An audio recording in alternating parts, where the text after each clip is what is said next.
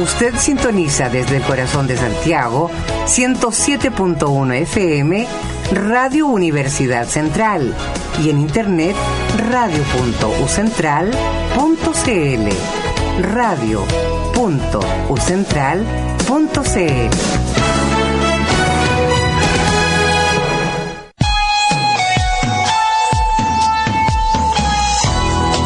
A partir de este momento, Radio Universidad Central 107.1 en el corazón de Santiago, nos ponemos cómodos, echamos a volar la imaginación porque comienza.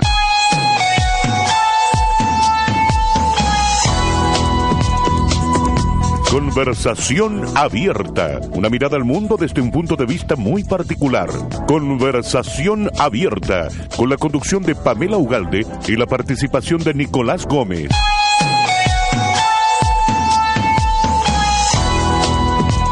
Buenas tardes, estimados Radio Escuchas. Aquí llegando, aterrizando recién. ¿Cómo estamos a esta mitad de semana? Mira rara la semana, ¿eh? ¿o no, Bastián? No, todavía no sabemos qué día es. ¿Bien martes, miércoles, jueves, viernes? Yo pensaba que domingo. era cualquier día menos miércoles. Ca- casi no vengo a- al programa. Oye, estáis súper abrigada, más abrigada que hijo único. ¿Qué pasó? Pamela Ugalde. Vengo escuchando eso desde el viernes. Estoy, como pueden notar la gente que me está escuchando, estoy resfriada. Entonces tengo malo el termostato. Por suerte la sala máster es muy amplia. Claro, y así y no nos ventilada. vamos a contagiar. Corrámonos para allá mejor porque... Corrámonos. Sí. Huyan, huyan mientras pueden. bueno, voy a tener que hacer el programa así con esta voz de... Ña, ña, ña. Sí. Bueno, habrá que pedirle un poco de disculpas a los rayos escuchas. Bienvenidos a este programa, Conversación Abierta, pero no tenemos las voces tan tan tan, Tan cálidas, tan a punto. Estamos- podríamos hablar así todos de ahora en adelante. Sí, yo, la católica me, me robó el ánimo. No, fuimos a dar lástima al allá a la cota mil. Se, se según John apunaron. Herrera, según John Herrera le robaron el partido y el alma también. Yo creo que se apunaron tan arriba. Es un, un problema de altura lo que lo que sucedió. No es, no es que jueguen mal. Es que se vio mal. Se vio mal. Claro, jugaron bien, pero se vio súper mal. ¿Qué, qué estás haciendo, Estoy Nicolás? más enredado que pelea de pulpo, porque estoy o sea, tratando de sacar el bolso. cuando- Un cuando es- de circo... Sí, cuando esto tenga streaming, los radioescuchas podrán ver cómo Nicolás Gómez es capaz de enredar los audífonos con el bolso. Ahora sí. Estaba difícil hacerlo. Está difícil. Lo conseguiste. Las elongaciones, más o Sí. menos. Sí, sí, es que me tuve que... El contorsionista. Claro, mostrar mi, mi muñequeo. Oye, eh, partimos comentando fútbol como de costumbre. No, por favor, no, suframos más. Ya, bueno, bueno, bueno. Ya, comentemos fútbol. Mi comentario de fútbol es eh, menos triste que el tuyo, pero igual eh, triste, porque necesitábamos ganar para poder ale- eh, alejarnos hacia arriba en la punta de la tabla de posiciones con Colo Colo y no lo conseguimos. Quedamos a cero con Palestino eh, en un partido fome. Yo, no lo vi el partido, yo fue lo encontré fome. Como que no, no. Como que, eh, eh, nada. Y de nuevo, ayer, no, nada. No, no, no. ¿Y el penal de pared? No voy a hacer Eso. comentarios. No voy a hacer comentarios al respecto. Oye, ¿y plantaron matitas de rúa o no? ¿O Yo creo que faltan las matitas de ruda. la- Que era el otro arco. Sí. En el otro Sí. Sí. A nosotros nos sacaron el duende mágico y hasta ahí llegamos nomás parece. ¿eh? El equipo no tiene cambio. No. Es corto. Pero el entrenador tiene una belborrea. Es poco menos que, que somos como el Manchester o como no sé. Claro.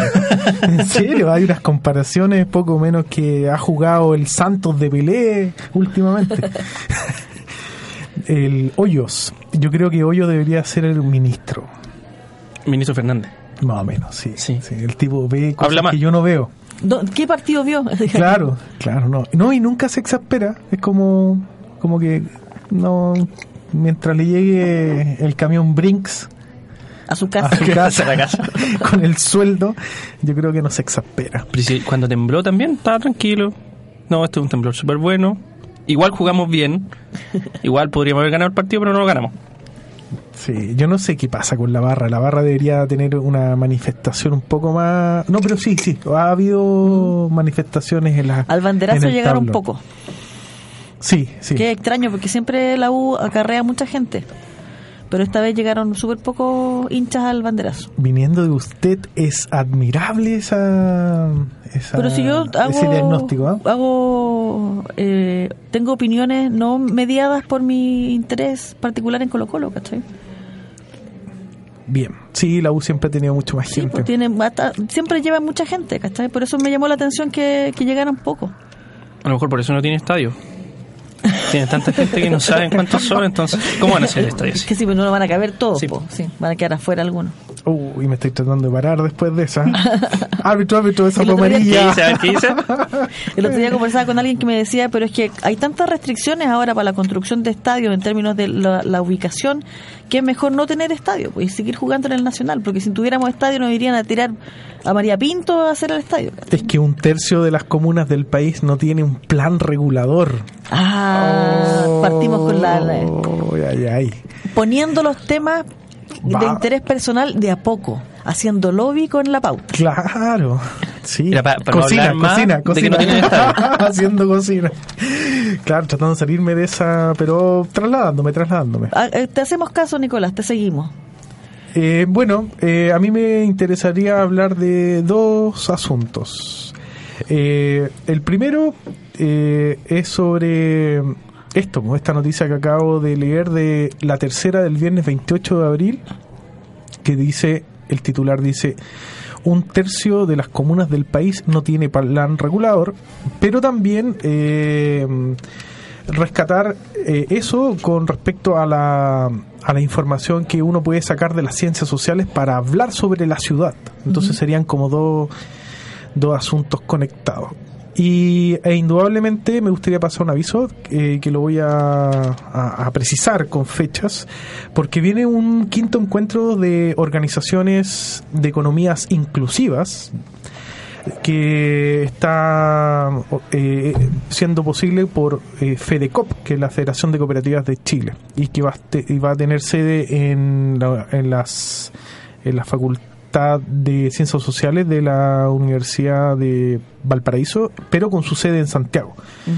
Eh, ese también me gustaría colocarlo ahí, eh, también para publicitarlo a través de este importante medio de comunicación en el 107.1 FM, eh, porque creo que eh, si hemos podido hacer un censo básico, elemental, como queramos caracterizarlo, ¿por qué no poner las ciencias sociales al servicio de estas comunas que no pueden hacer su plan regulador?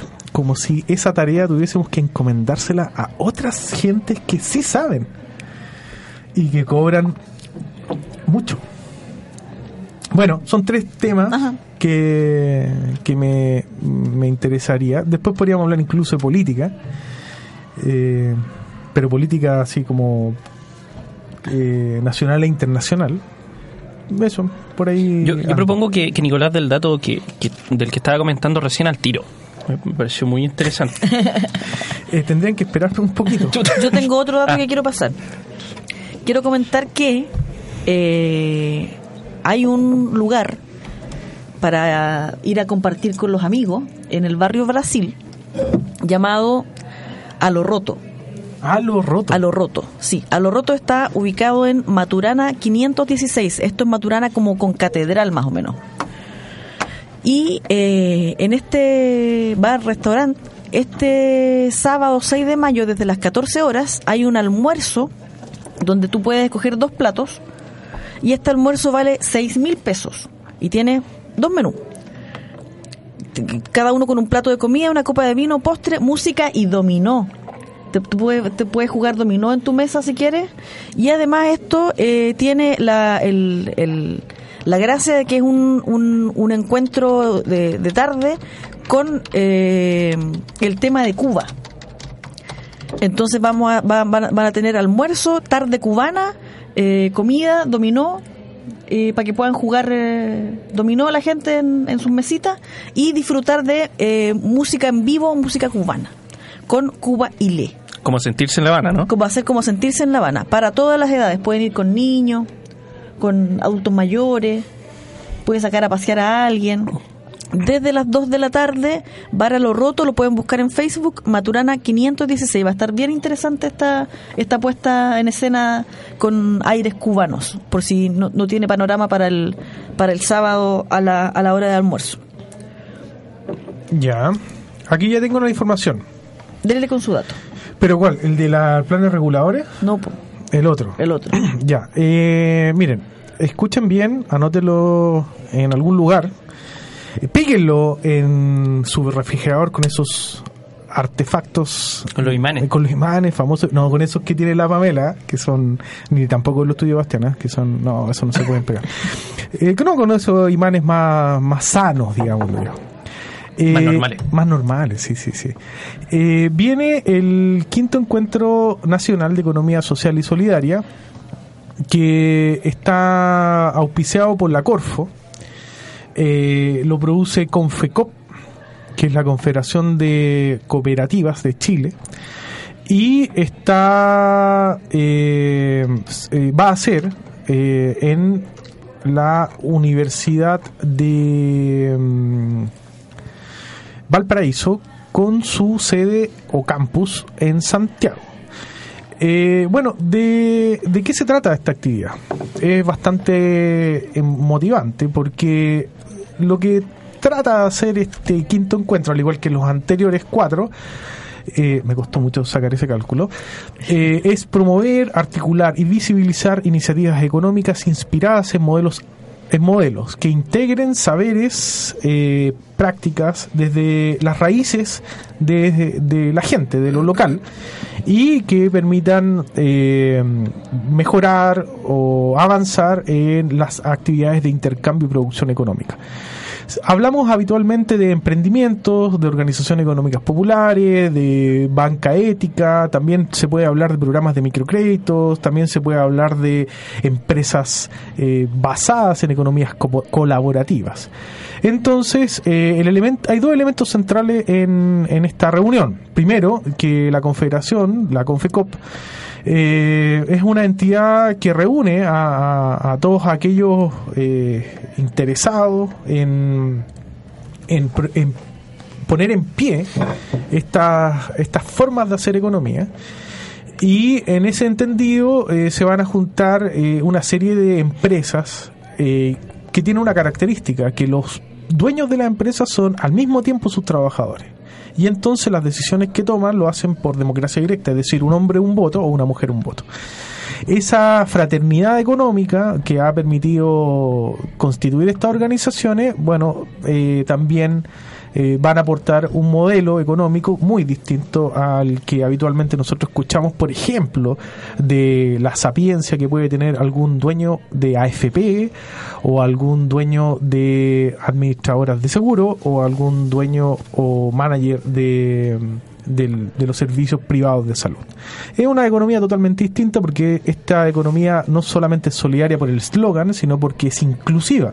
Es decir, se acepta que las personas encuentren en el trabajo su realización, su dignidad, que también discutan sobre la política económica local. Y ahí está el segundo aspecto que quería resaltar de este encuentro que se va a hacer el día 11 de mayo eh, entre las 9 de la mañana y las 6 de la tarde en el campus Santiago de la Universidad del Paraíso y ustedes pueden tomar el metro y bajarse a la estación San Miguel y ahí van a llegar a ese campus de la Universidad del Paraíso.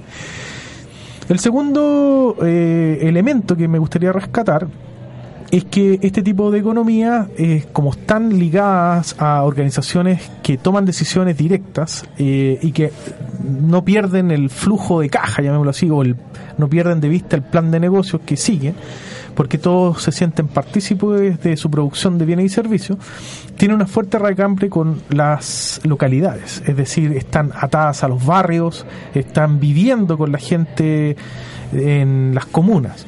Por tanto, dentro de las cooperativas, dentro de los bancos de microcrédito, dentro de las finanzas éticas, dentro de las empresas sociales, de las empresas de economía solidaria, se discute la política cotidiana de la gente.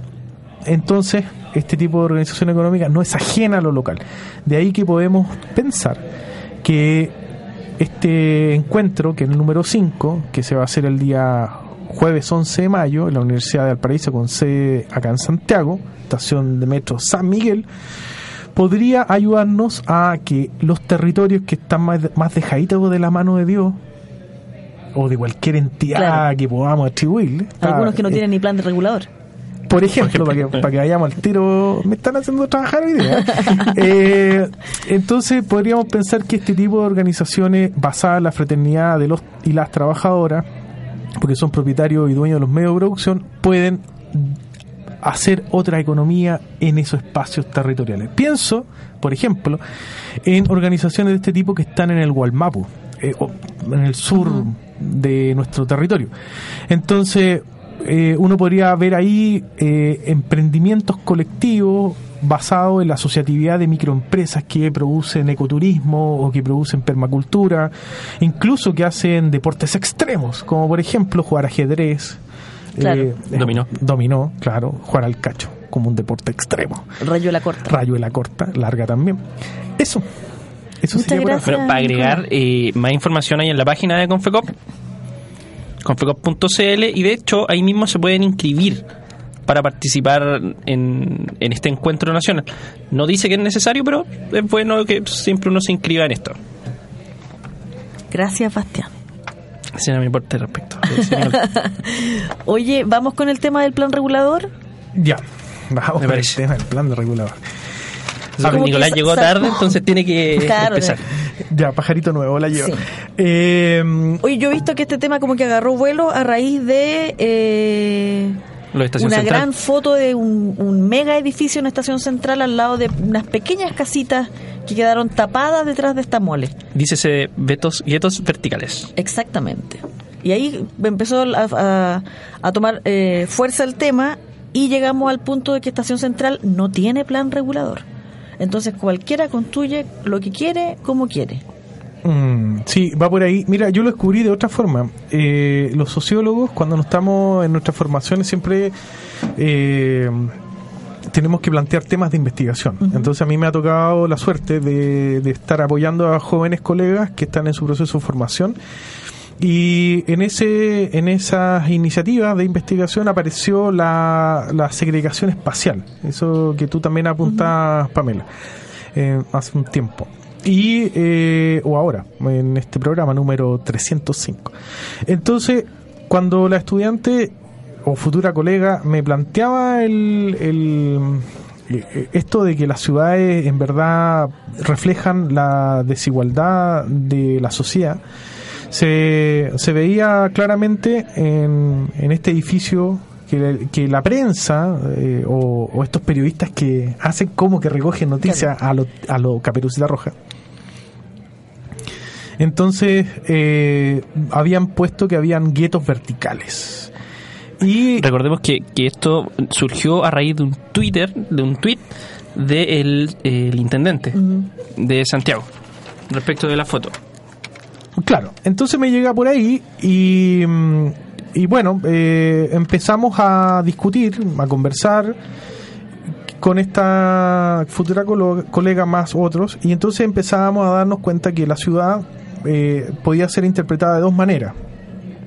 O como representación nuestra de estos espacios, por tanto la ciudad no sería la ciudad, sino que habrían distintos identidades en las en las calles, en las plazas, depende donde nosotros habitemos, o al revés, como que los espacios físicos eh, constituyen a las relaciones sociales.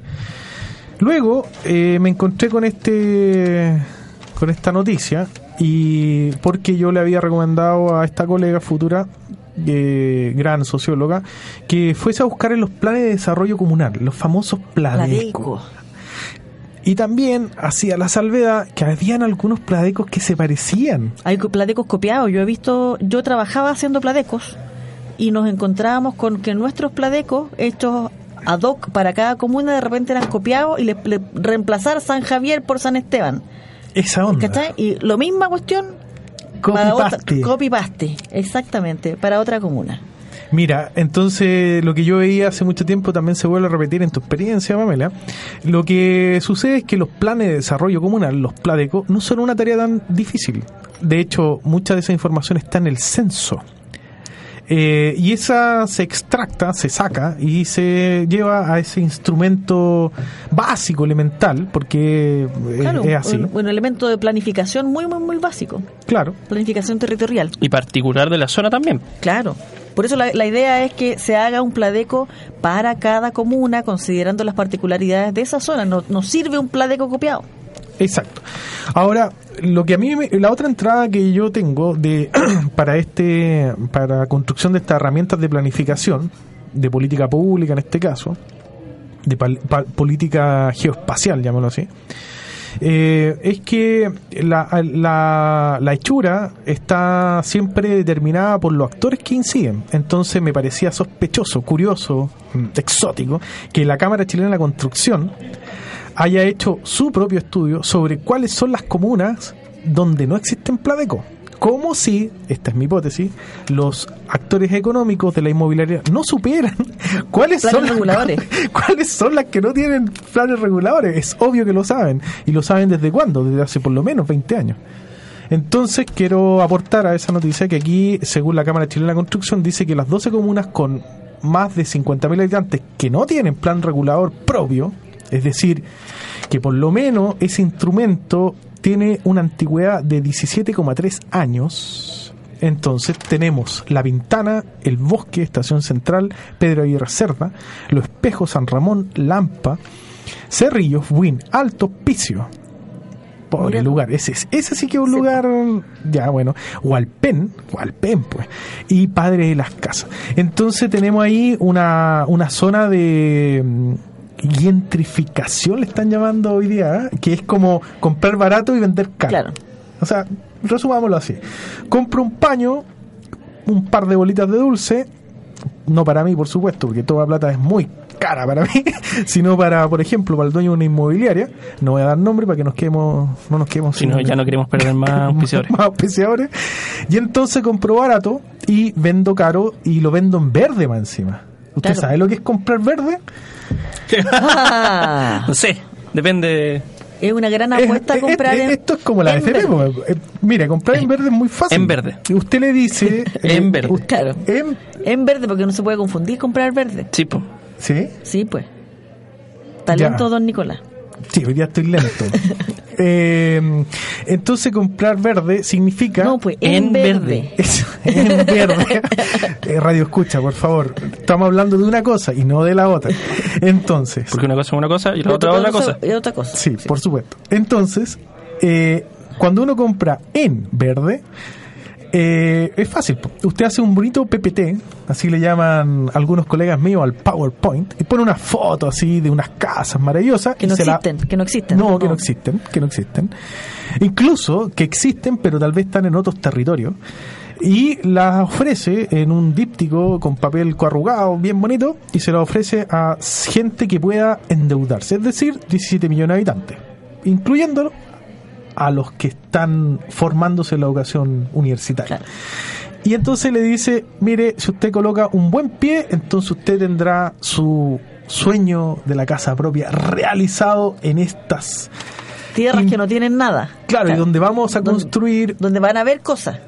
claro, una Miren, ve allí- allá arriba donde no hay nada, Va a haber ahí va a estar. claro, ahí, va, ahí está- va a estar su, su departamento de su edificio. Qué bonito se ve, ¿no? Entonces, No hay nada, pero Pero a ver, va a ser bonito. ¿continúo con el dato? Dale, dale. Por. Dato. Entonces, ¿qué hago con esa masa monetaria que me empieza a llegar? La invierto. ¿Qué quiere decir que la invierto? Que todavía no construyo, sino que la deposito a plazo.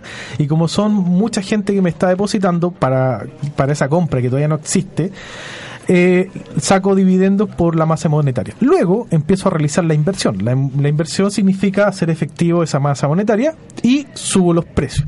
Cuando subo los precios, entonces la gente empieza a pagar un dividendo y si se atrasa, yo le cobro el interés. bueno, y entonces esta gente eh, que tiene muy claro cuál es este comercio, vender, comprar barato y vender caro, entonces tiene todas estas comunas a disposición.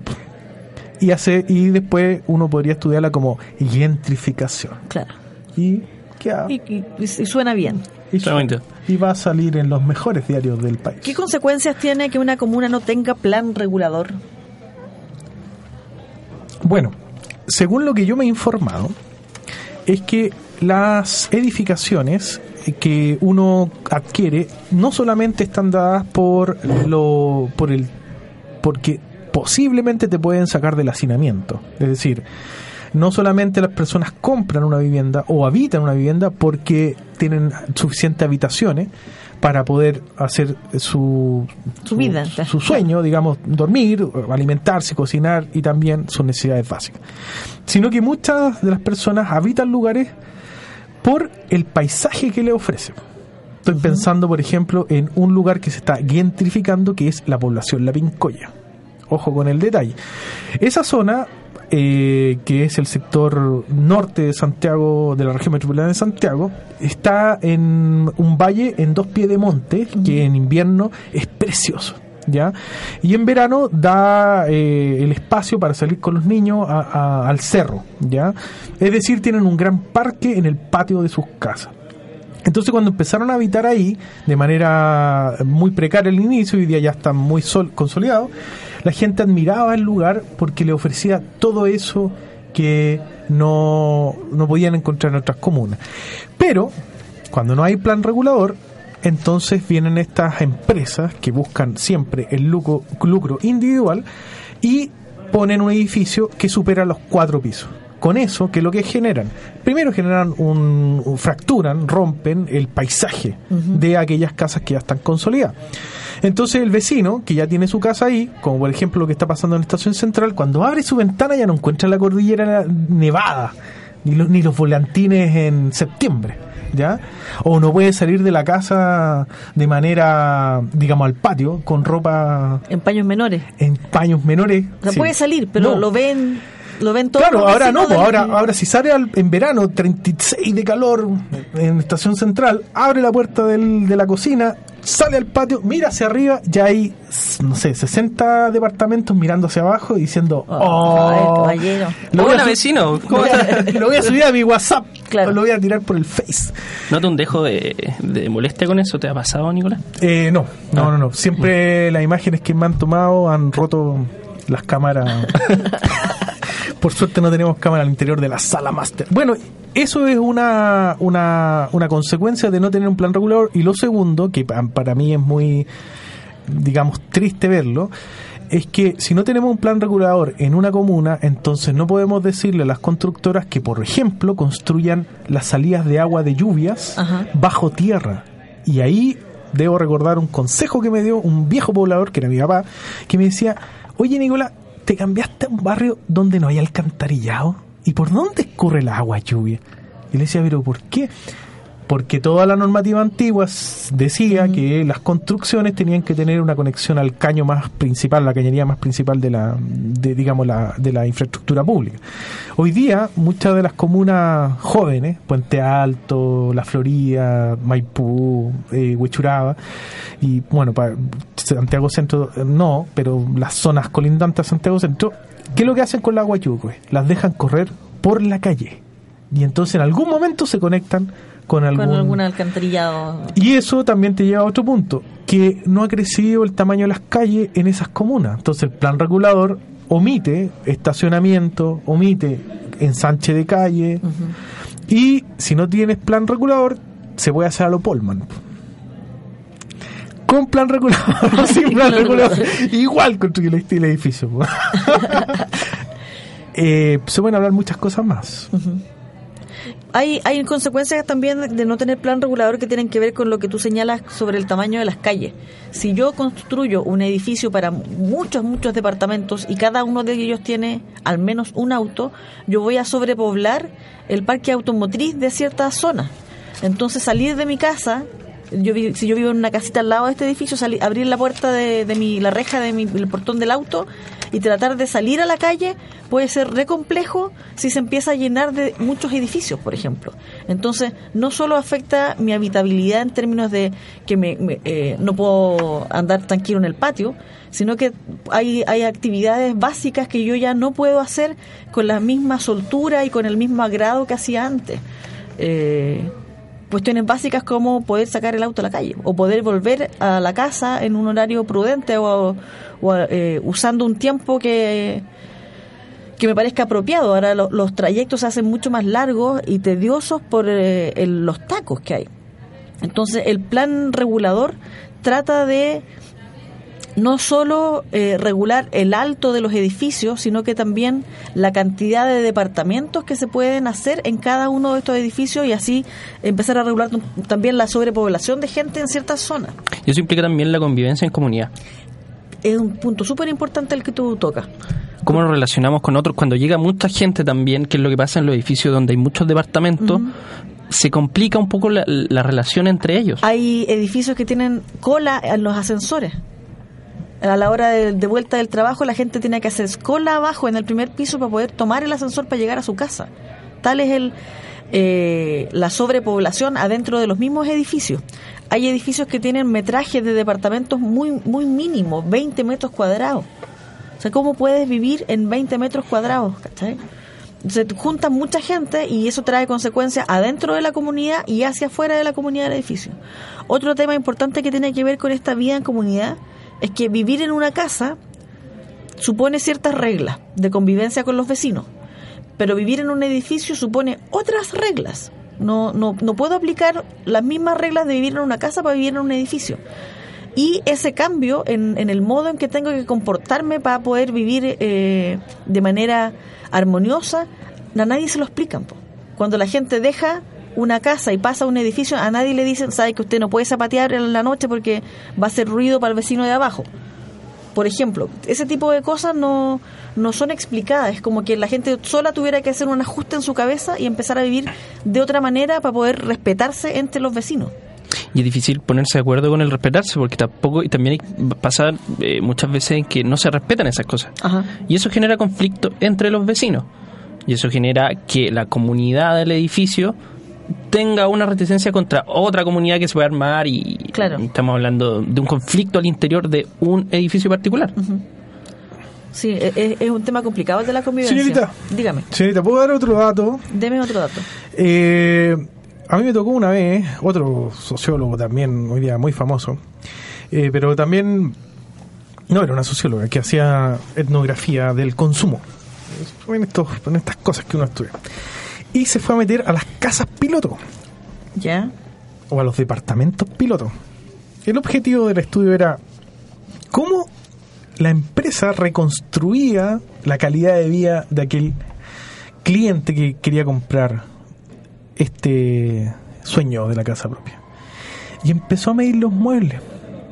Y resulta que los muebles ¿Son de los pitufos? no eran los mismos muebles que estaban en su casa. Es decir, si había una cama de una plaza, cuando llegó a su casa, midió su cama de una plaza y la cama que había medido en el trabajo de campo de investigación era 20 o 30 centímetros más pequeña que su cama.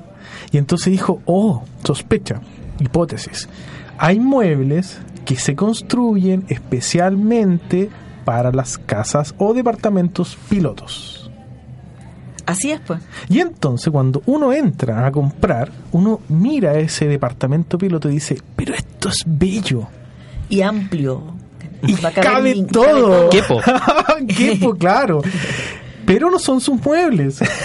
si usted se traslada de una casa a un departamento de este tipo, o de que es un sufrimiento, porque va a tener que adaptar todos sus muebles a espacios que no están hechos para la vida normal. Así. Va a tener que cortar los 30 centímetros.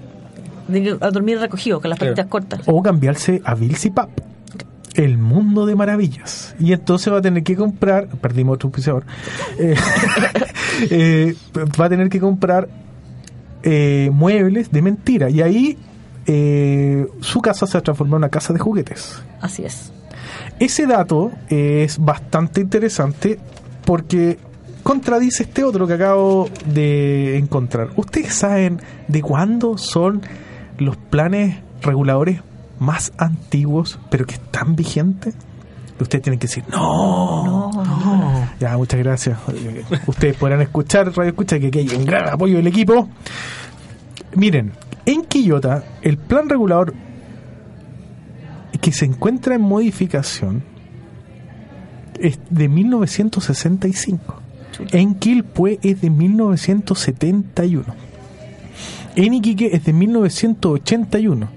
En Vallenar es del 82, siglo pasado, 1982. Los Andes de 1983. ¿Dónde está el casino? Ah, hay un casino por esa zona. Coquimbo, desde 1984. Ahí tiene otro casino. Angol, 1987. Valdivia, 1988. Punta Arenas, 1988. Y Valparaíso, nuestro querido Valparaíso, desde 1989. O sea, estamos con una normativa Del siglo pues. pasado, hombre. ¿Es costoso hacer un plan regulador, señores y Es señoras? costoso sociales? ponerse de acuerdo, yo creo, para poder saber qué vamos a poner en el plan regulador. Yo creo que va a ser un asunto de, de platas. O a lo mejor, no sé. O a lo mejor se genera más beneficio de no tener un plano regulador.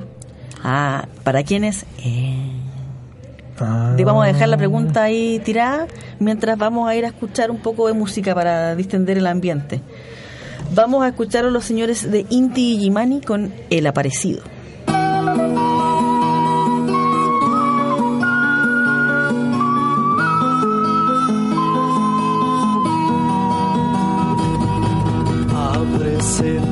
Por los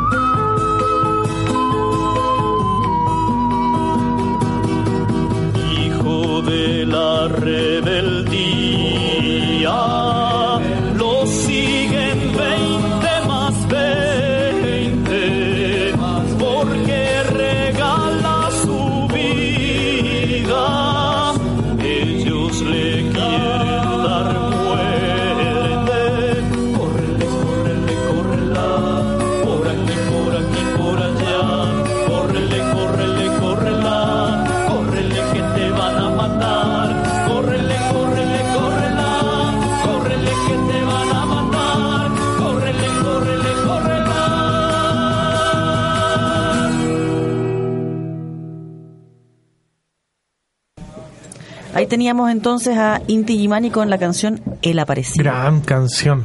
Muy buena. ¿Eso era Inti Gimani y a histórico o el, el- Antes de la separación de esa, de grabación. Era es muy bueno, muy bueno esa. Pero esa es como épica, siempre. Sí, pues. Es la clásica. Ese es Manuel Rodríguez, ¿no? O está hablando de cualquier De guerrillero. cualquiera guerrillero que anda corriendo. Para aquí y para allá. Como Manuel Rodríguez. Como Manuel Rodríguez. Gran Manuel Rodríguez. Gran Manuel Rodríguez. Eh, seguimos con datos de, de, de la inmobiliaria, porque tengo otro más. Ah, sí. Sí. ¿Qué pasa cuando las comunas hacen un plan regulador que es barato hacerlo? Es barato, pero es caro. Ahora, ¿por qué esa ambigüedad? Porque el recurso que se necesita para hacer un plan regulador es altamente especializado. Pero, si uno ocupa la misma economía que se ocupó para el censo, entonces es barato. Pero hay que darle las condiciones para que se pueda realizar. Entonces, si usted agarra a un grupo de, de pro- profesionales en formación y le asegura una plaza laboral o las condiciones dignas del empleo y qué sé yo, los planes reguladores eh, se Salen pueden realizar. Ahora, ¿qué pasa cuando los, los planes reguladores comunales se hacen? ¿Qué, a ver, ¿qué, qué harían las, las empresas inmobiliarias? Si, por ejemplo, en Esta- Valparaíso claro, se se actualiza, se actualiza. Y eh, evitan que se hagan edificios superiores a 5 pesos de altura. O dejan barrios completos como barrios, donde haya, a mi modo de ver, un lugar de reunión para almorzar, un club. El club para ir a, Club de barrio típico. para ir a jugar cacho, po. para ir a jugar rayuela. Oh, eso. Incentivar las sedes sociales. Sí, claro, donde, donde tú- uno se juntaba a ver películas. Ustedes tenían esa posibilidad en el barrio, ¿no? ¿De ver película? Sí, que llegaba un vecino con el VHS, el beta, ya, veamos una película, y pum, y se ponía a ver una película. Y cobraba como 3 pesos, 2 Sí, pesos. yo me acuerdo de eso de pagar para ir a ver una película. Van a dar una, van a dar una película de Disney y los niños iban pagaban 100 pesos para ver su película. O cuando se pintaban, no me acuerdo, yo no viví por eso. No, No, tú eres muy, sí. eres un jovenzuelo. o cuando se hacía el club de el deporte aquel que más interesaba a los vecinos. Por ejemplo, bocha. Ah, ¿Sabes lo que es la bocha o no? No. Bueno. Quedamos con cara de duda. La bocha es un, un deporte súper clásico. Nosotros somos campeones latinoamericanos y creo que panamericanos de bocha. Eh, bocha es un juego que viene de, de, los, de esta zona controversial entre eh, Italia, Francia y, y el país vasco, sé, catalanes también. Toda esa zona de Alpes, montañas. Una pelota blanca, varias pelotas que van tratando de acercarse a esa pelota blanca. Muy similar a la rayuela. Bueno, pero esos clubes son los que echo de menos en estos barrios. ¿Dónde van a ver esos clubes para ir a sentarse con el vecino a hablar de política, por ejemplo? No están las diseñadas los barrios ahora así, po. Están diseñadas las puras casitas y las calles, nada más. O sea, para hablar de la cuestión común nomás. Si la política es eso, es, es- es ponerse de acuerdo para celebrar un cumpleaños. Para convivir y coexistir. Exacto. Sí, y para, por ejemplo, eh, si un vecino tiene la desgracia, y entonces ¿dónde lo vamos a velar? O, Exactamente. ¿Dónde vamos a celebrar el cumpleaños del- de la vecina? ¿Dónde las? Eso era el, el espacio común, pues. Eso, eso La es- porotada bailable, La porota. Porota baila. Claro. la completada, claro. El bingo. el bingo a beneficio. Necesitamos espacios para hacer. Par de patos, los anteojos de la burra. Bueno, todo eso, esa, esa, esa cultura cívica, sospecho que adrede se está privatizando. ¿Ya? Ahora tienes que pagar por una membresía para un club. Eso está muy mal. Antes tú pagabas tu cuota mínima eh, para que el club se mantenga, para pagar el arriendo, pagar la luz, el agua. No, tenéis que ser aceptado. Además, tenéis que ser Ah, aceptado claro. por los vecinos nomás, po. Sí. Si, si no, no dependía de tu, de tu casta ni de tu estirpe, sino que un vecino ya, que venga nomás. Yo- Pero era por el hecho de solamente ser vecino, ni siquiera se podía, se tenía que pagar algo necesariamente. Tiene que haber una, había unas cuotas mínimas, yo creo. Ah, ya. Para poder pagar cuestiones básicas de funcionamiento de la sede. Sí, y por las ordenanzas municipalidades, comúnmente las organizaciones funcionales territoriales eh, prescinden de pago de algunos aspectos que tienen los locales comerciales. Claro. Batente y cosas. Claro, de ese tipo. Pero además tenía que estar dispuesto a asumir los cargos de las comisiones que se armaran. Claro. Si había que barrer los baños y te- nos tocaba a nosotros, entonces había que salir a barrer los baños. Yo me acuerdo de haber ido al club Población Bulnes de la comuna de Renca, la Bulnes Autónoma. Y eh, en este club habían eran dos salones.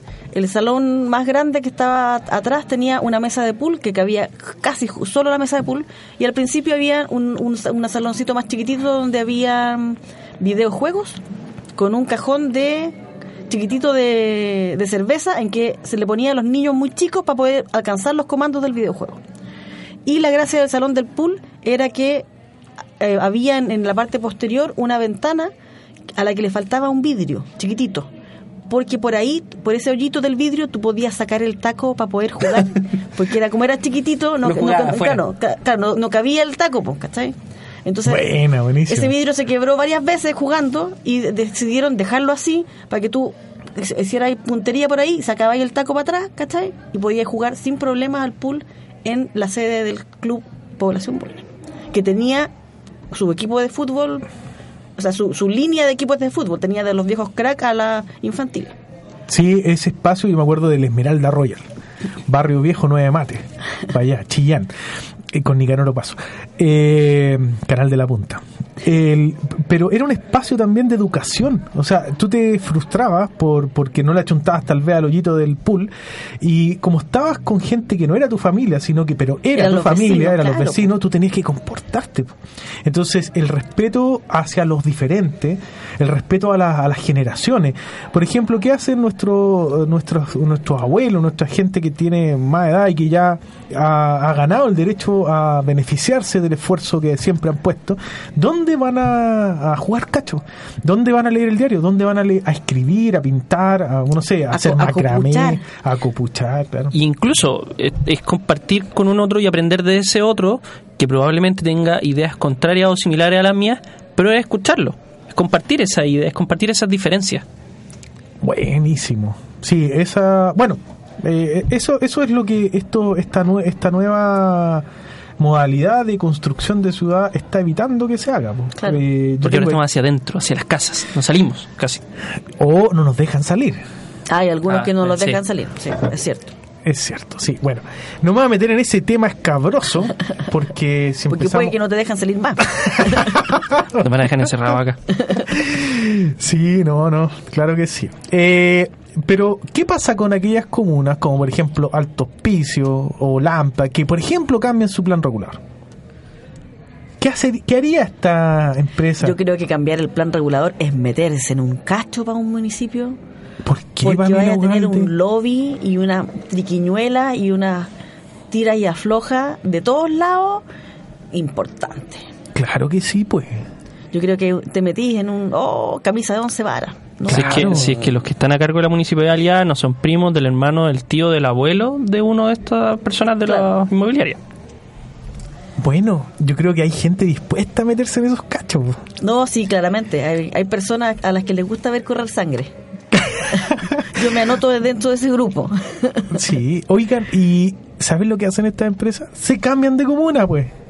O sea, van a cambiar el plan regulador de Pedro Aguirre Cerda, porque ya está estigmatizado como guietos verticales, perdón, en estación central, y van a irse a Pedro Aguirre Cerda. Entonces van cambiando. Porque- pero es como matar la gallinita a los huevos de oro y, buscar ir a buscar otra, pues. Y matar la otra. Y matar la otra y claro. seguir. Ustedes están pensando que esa gallinita es siempre esquiva. Y por lo que ustedes están contando, varios de esos alcaldes, alcaldesas también, se ofrecen, pues.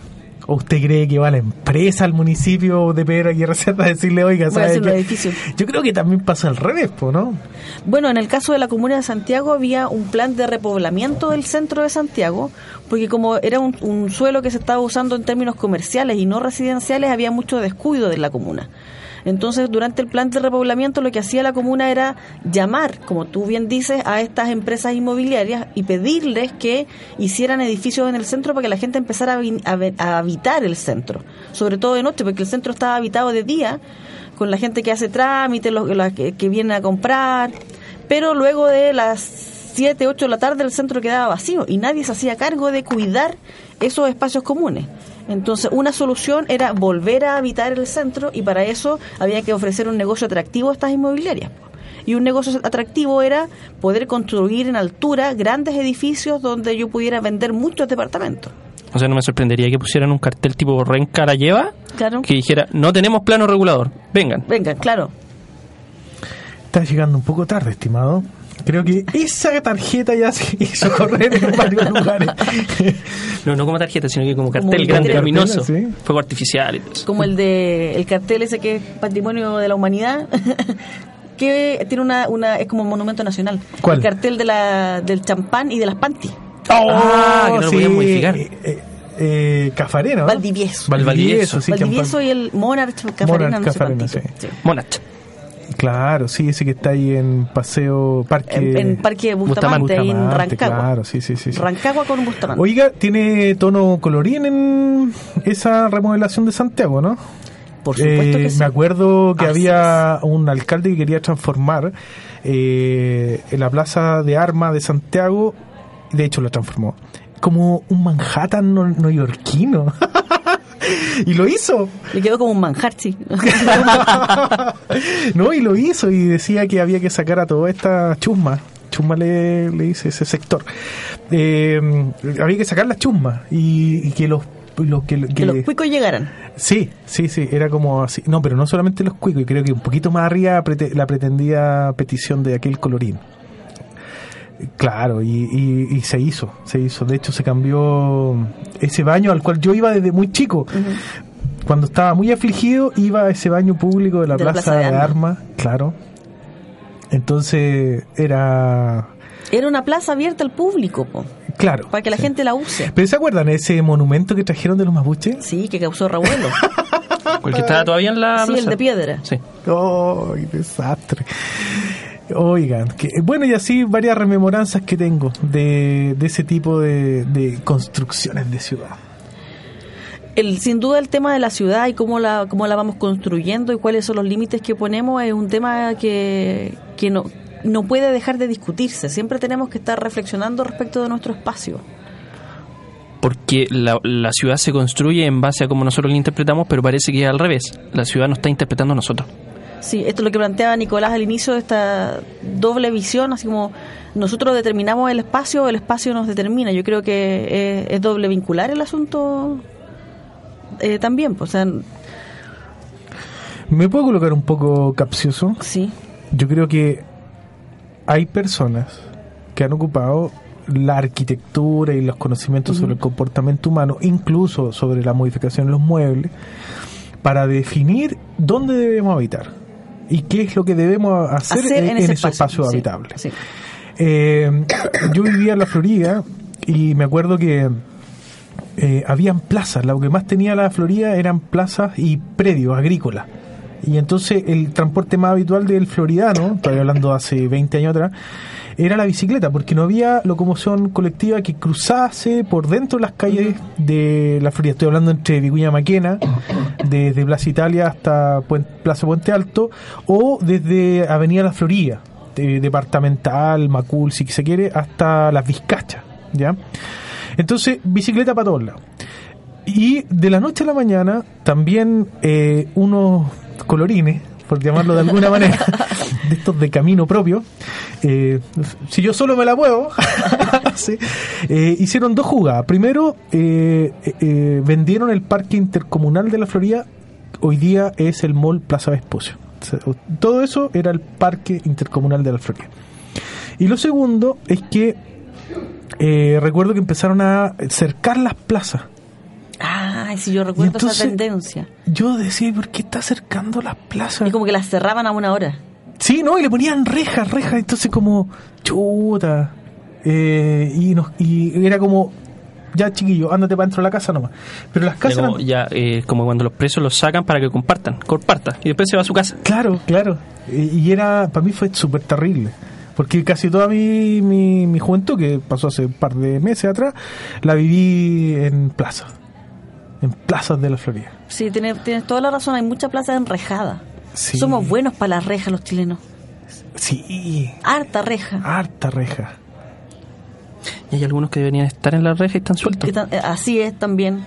Son rejas así a tonta y a loca, no son cuan- donde corresponden. O sea, te cae una reja de repente. Claro, así tuve que haber una reja, ¿cachai? Oh, sí, sí, sí. O a las rejas. No, pero esa de- en otro lugar. Ya. Eh, temas, podríamos pasar al de economía, ¿no? Mira la hora, Nicolás Gómez. Bueno, nos quedan como ocho horas de programa. Vamos, sigamos de adelante. Eh, música, temas. Yo ¿Por creo dónde que nos de- vamos? debiéramos eh, cerrar. Tú tenías, eh, en relación solo eh, al mismo tema de la ciudad y de los planes reguladores, tú hablabas de la responsabilidad de las ciencias sociales al respecto. Ya. Entonces yo creo que de- deberíamos darle una vuelta a cuál es la responsabilidad que tenemos como cientistas sociales respecto de pensar esta ciudad y apoyar eh, en el desarrollo de instrumentos de planificación. Preguntémosle a un sociólogo. Tenemos aquí a don Tenemos un sociólogo. ¿Un sociólogo? Vemos tres. o sea, yo creo que hay- hay un tema con que ya las ciencias sociales no se, no, no, no se están preocupando de esto o no están dejando que se preocupen de esto. Hace rato que están tan desligadas o las desligaron de la labor municipal de desarrollar planes comunales, planes de desarrollo, porque ya no se ve esa manufactura de las ciencias sociales en estos planes. Claro. Hay, hay otros es- especialistas, más especialistas parece que los cientistas sociales. Y estamos, se nos está despoblando ¿cachai? El, el, el aparato público de, de la mirada de- desde la sociología, por ejemplo. A mí me parece que el, el, el quehacer de, de mis colegas jóvenes está quedando en los estantes de, o en los pendrive también. de los computadores.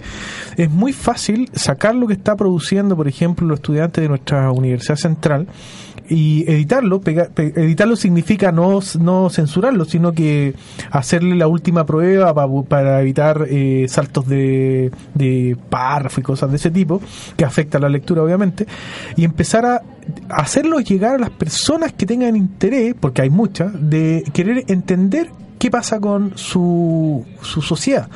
Y ahí eh, ya no sería entonces el problema de que estamos alejados, sino que estamos dentro, pero lo que nos están faltando son los canales de transmisión de lo que estamos haciendo. Por eso, Conversación Abierta se plantea ser una plataforma para difundir ese conocimiento. ¿Cómo Gracias, gracias. Bravo, bravo. Vamos a votar por ti, Nicolás. Muy bien. Sí, con la falta de candidatos que hay, así que Uno más. Oh, uno más. un candidato más, Nicolás Gómez. No se me había ocurrido. No, Estamos- pero yo solamente aspiro, opciones. yo solamente aspiro a, a ser un humilde aficionado, Servidor, servidor a, público. a difundir sugerencias, sugestiones, algunos comentarios críticos. así como varios candidatos también. Ah, Es que yo no tengo la altura de algunos candidatos. Bueno, la candidata Beatriz Sánchez. Claro, pasamos a la política, así, Sí, así, radical.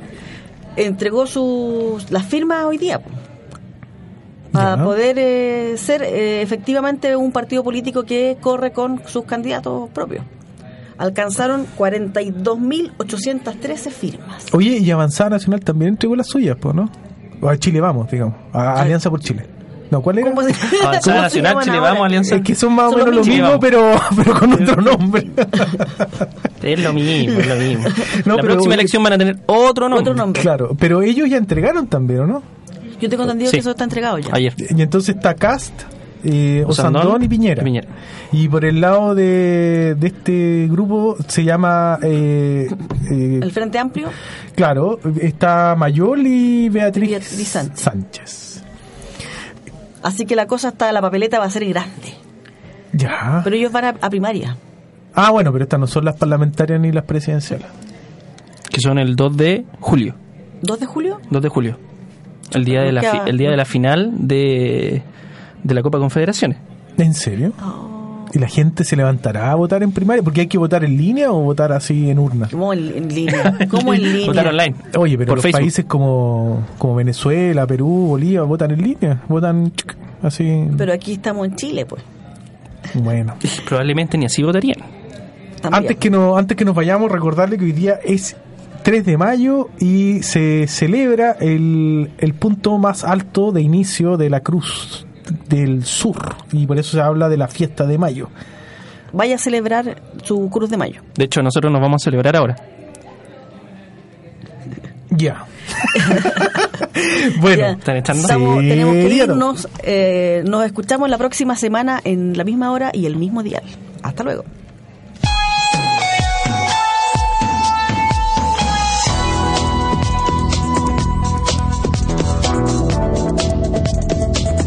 En Radio Universidad Central 107.1, en el corazón de Santiago, ustedes acaban de escuchar Conversación Abierta.